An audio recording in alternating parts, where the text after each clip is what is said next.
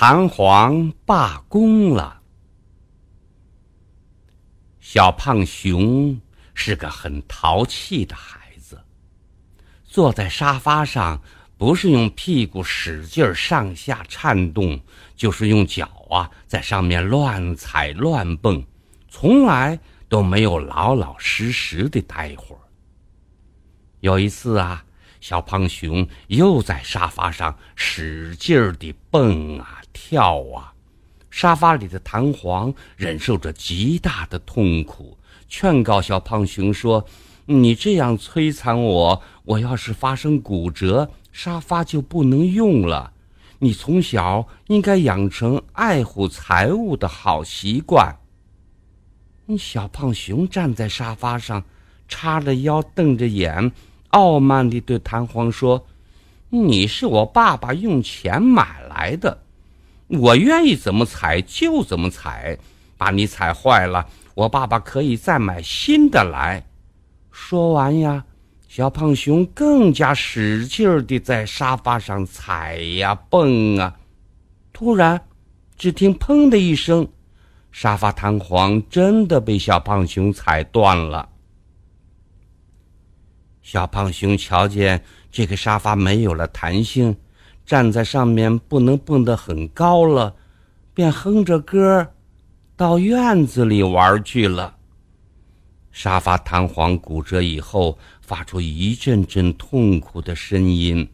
他对小胖熊的行为很愤慨，便在弹簧界呀发出了为保障人身安全而进行联合罢工的号召。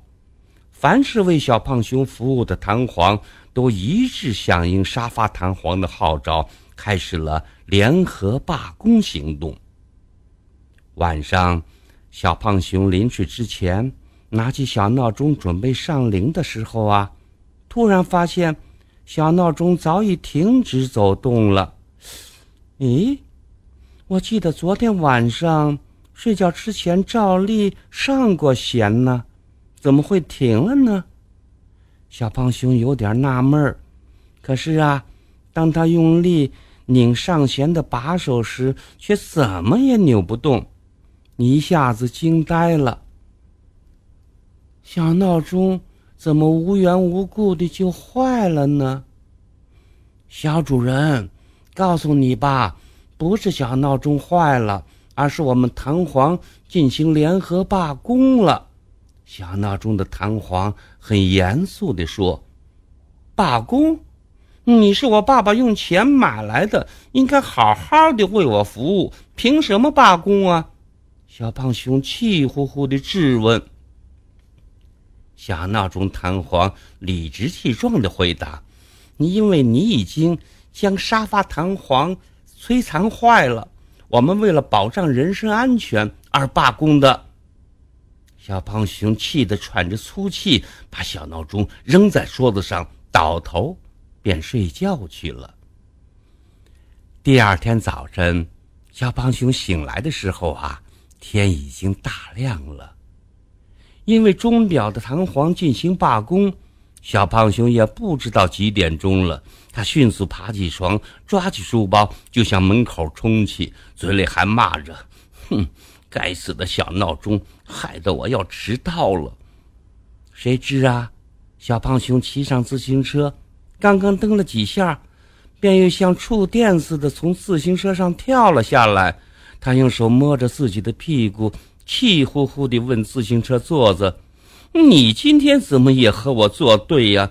把我的屁股震得生疼。”自行车座子弹簧笑着说：“哈哈。”我也参加沙发弹簧发动的罢工了。小胖熊束手无策，为了赶到学校上课，只得站在自行车凳子上，用力往前骑了。小胖熊还没有吃早点，肚子里啊饿得叽里咕噜直叫。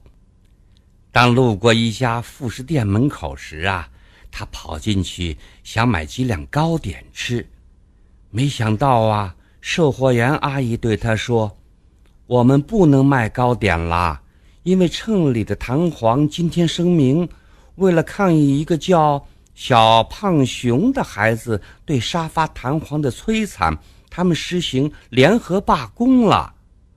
小胖熊一听，不仅浑身哆嗦了一下，赶紧低下头，转身跑走了。他真的害怕售货员阿姨认出自己就是那个叫小胖熊的孩子。下午放学以后啊，当小胖熊去开门上的锁时，怎么也打不开。